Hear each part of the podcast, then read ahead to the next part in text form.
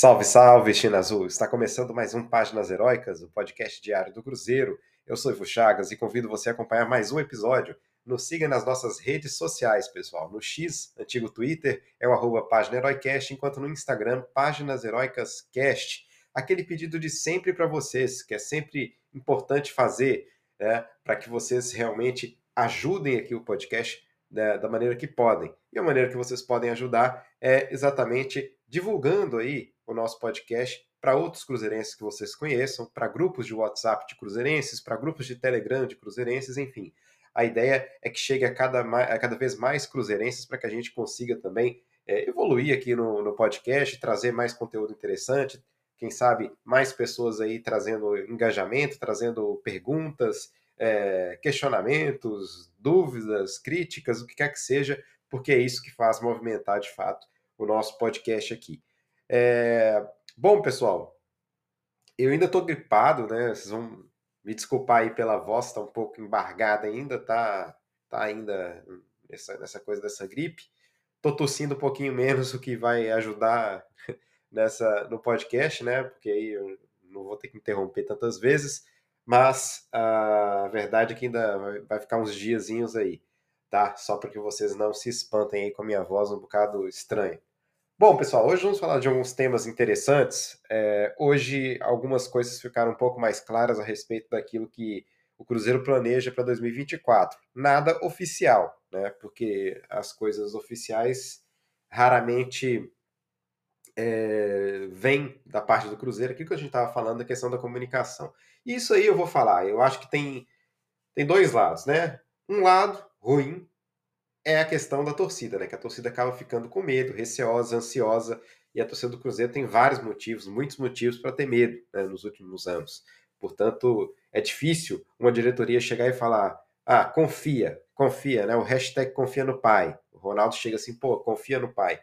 É complicado você acreditar no Ronaldo dizendo confia no pai, sendo que o ano de 2023 era para ter sido muito mais calmo, era para ter sido muito mais tranquilo, porque essa foi a promessa feita por eles, né? E aí a gente viu que no final não foi essas coisas todas, a gente acabou sofrendo, não até a última rodada, mas até a penúltima, a gente estava ali com os chances, até o jogo contra o Botafogo, com chances de rebaixamento. Por isso, é, é, é totalmente plausível e compreensível que a, e compreensível que a torcida sinta medo, sinta receio, sinta é, até um pouco, é, sei lá, desesperada quando as coisas não saem da maneira que a gente espera que saiam, né? Ou não tão rápido quanto a gente espera. Por exemplo, questão de já anunciar jogador, aquela coisa toda. Eu estava até olhando aqui para trás o trabalho que foi feito em 2023 é, em relação. Olha, a introdução está tão longa aqui que eu não vou fazer nenhum tipo de, de vinheta nem nada, vou, já vou falando sobre os temas, porque a introdução está bastante longa aqui. Já vou falando de todos os temas que fica mais, mais fluido né, aqui o podcast. Então, assim, é, eu, eu, até tive ali a curiosidade de procurar saber em relação ao Pesolano, quando que ele foi anunciado de fato. E o Pesolano foi anunciado de fato no início de janeiro.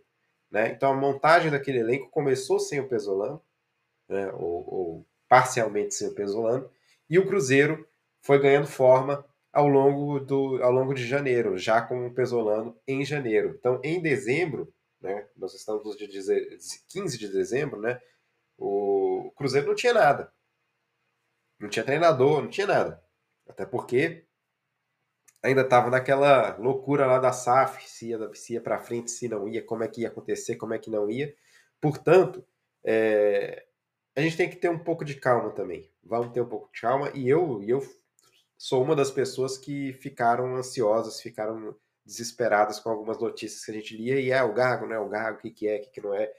Mas, assim, a verdade é que a gente tem que ter calma, né? A gente tem que entender que talvez seja melhor realmente esperar um pouquinho e, quem sabe, é, deixar que o, o, melhor treinador venha do que se apressar e contratar um treinador aí que talvez não faça aquilo que tem que ser feito ao longo da temporada. É claro que a gente não pode também esperar até fevereiro, mas até início de janeiro é um prazo ainda dentro do aceitável tomando em consideração exatamente o que foi o Cruzeiro do Pesolano, né? que só chegou no início de janeiro. Agora, é, isso não significa dizer, e agora a gente vai falar sobre o primeiro tema, que é o comportamento do Cruzeiro no mercado, Isso não significa dizer que o Cruzeiro vai ficar parado esperando aí o técnico, sem que. É, e a gente vai voltar a falar do técnico depois, tá? Sem que se mexa no mercado, né? As informações trazidas pelo Samuel Venâncio me alegraram muito e me deixaram bastante esperançoso acerca do nosso futuro.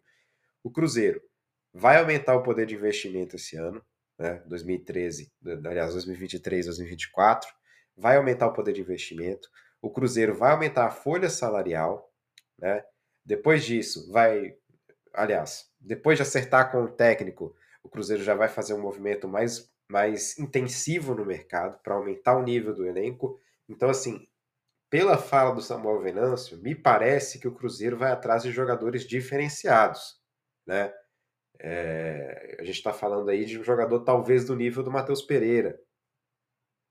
Mais um, dois jogadores nesse nível. E tem que ser, até porque o nosso jogador, que foi considerado aí por dois anos o melhor jogador do Cruzeiro, que é o Bruno Rodrigues, ele vai embora. Né? Até queria falar sobre essa situação de jogadores que estão saindo, né? O Bruno Rodrigues está recebendo aí proposta doidada do Fluminense, Bahia, acho que o Vasco também estava interessado, deve ter time de fora interessado, tem muita gente atrás do Bruno Rodrigues, que foi um destaque do time, e portanto o Cruzeiro não deve entrar nessa briga realmente para assegurar aí o Bruno Rodrigues. Isso não vai acontecer, o Bruno Rodrigues deve de fato sair. O Marlon, é até provável que ele que o Cruzeiro avance com uma, um contrato novo para ele, porque o Cruzeiro não quer que o Marlon saia nesse momento.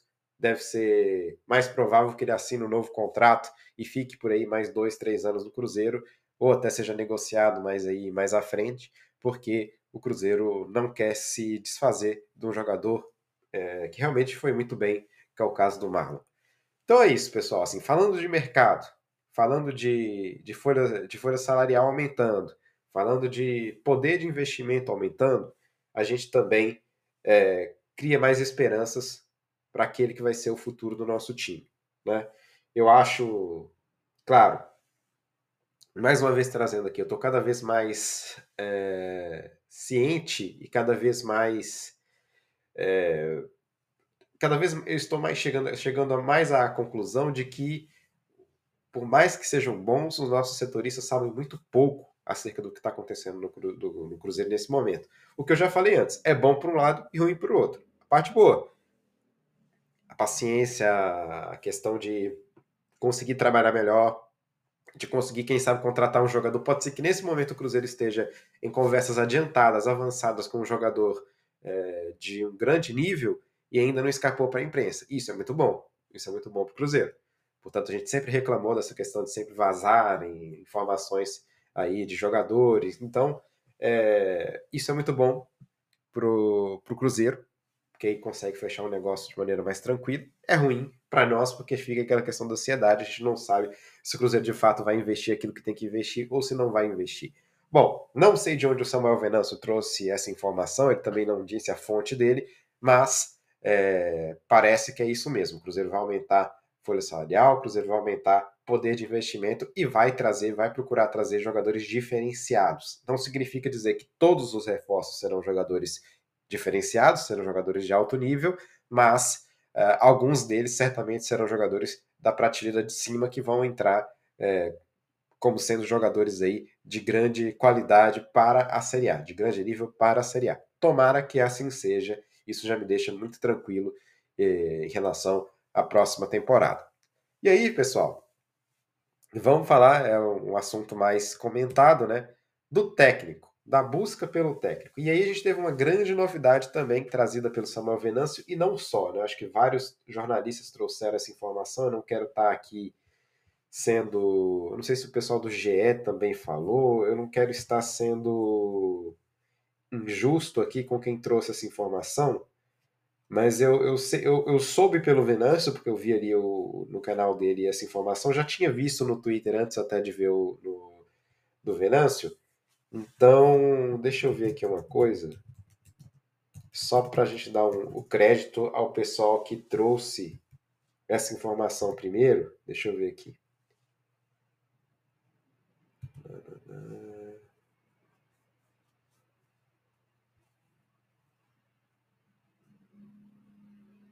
Eu não sei se eu vou conseguir achar aqui.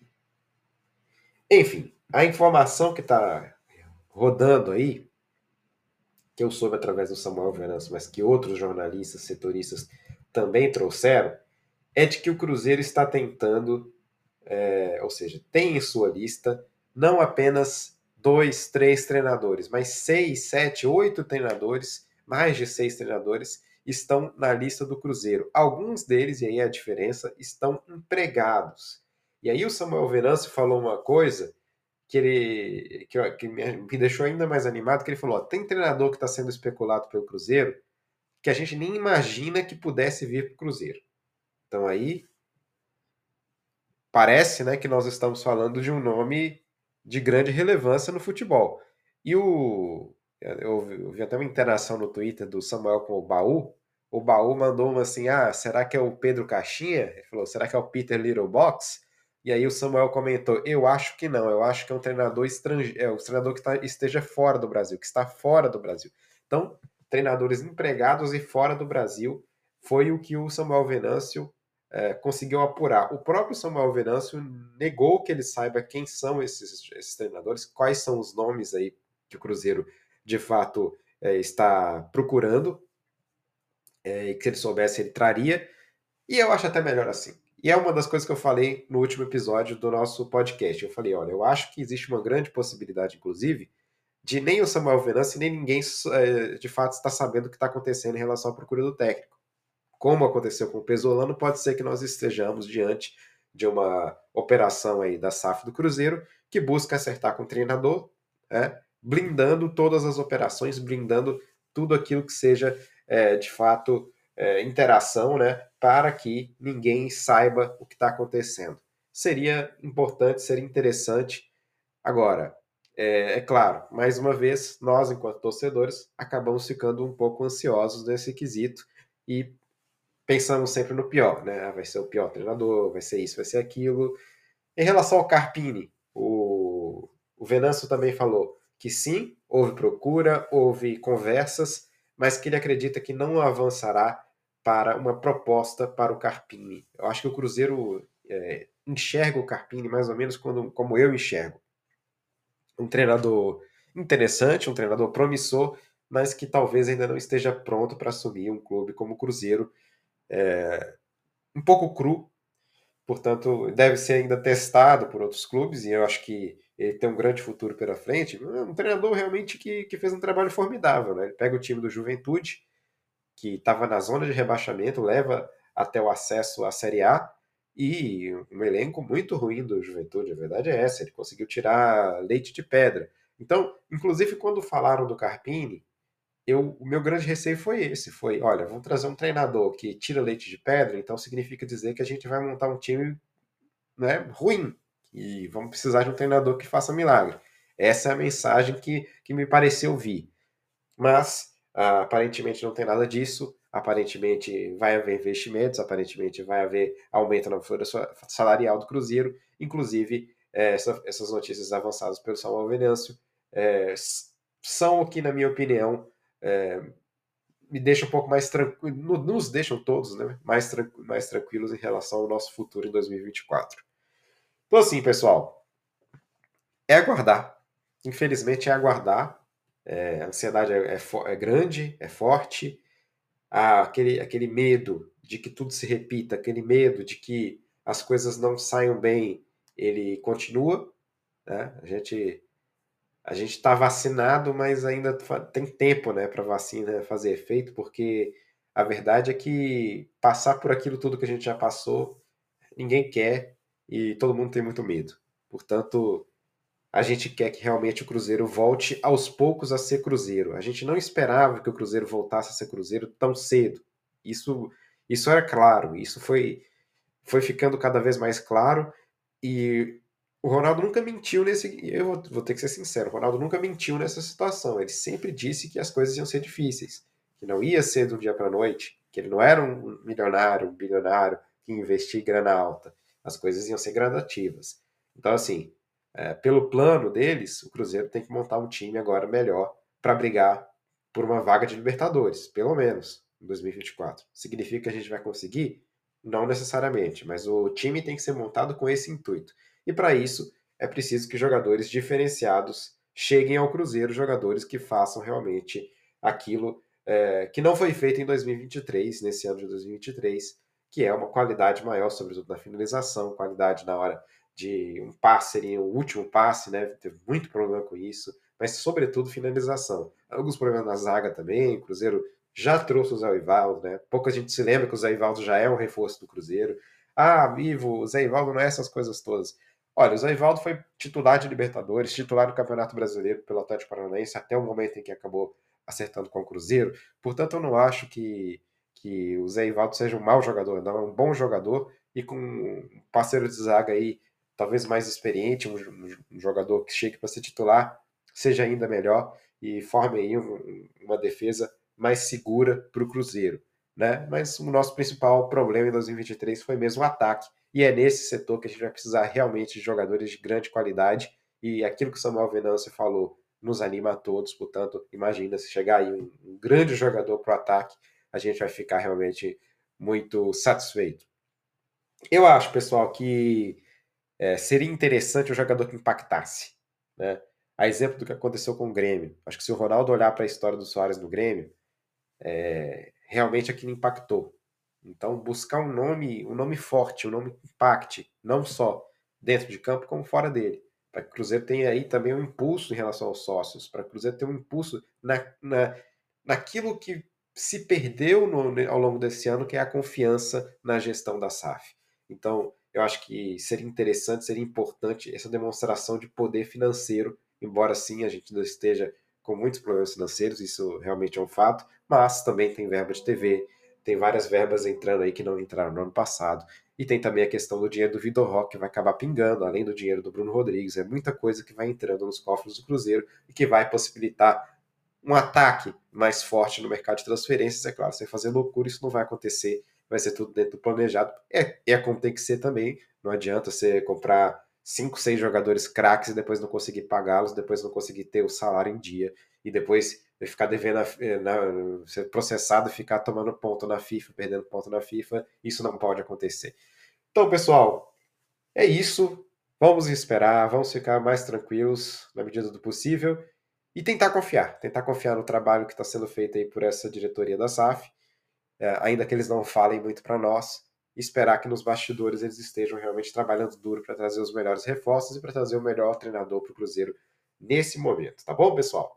Mais uma vez eu agradeço, muito obrigado pela audiência de vocês, muito obrigado àqueles que mandam perguntas, aqueles que mandam comentários. Eu às vezes trago os comentários e perguntas aqui para o podcast, às vezes respondo lá no Instagram, na maioria das vezes eu só respondo no Instagram, porque não é nada que eles queiram que esteja aqui no podcast. Mas se você quiser que alguma coisa esteja no podcast, me manda uma mensagem lá no Instagram e fala, Ivo, fala desse assunto aqui, menciona meu nome, minha cidade, estou aqui, eu sou, sei lá, fulano de Mariana, manda um alô para o pessoal aqui, para a torcida, tudo isso não tem problema, eu falo no ar, mando, coloco sua pergunta lá com seu nome, sua cidade, para que você também é, se sinta aí prestigiado, né? Portanto, é, totalmente aberto Mandem mensagens para nós lá no Páginas Heróicas Cash no Instagram, para que tenhamos cada vez mais diálogo, cada vez mais acesso aí a vocês torcedores, tá bom, pessoal?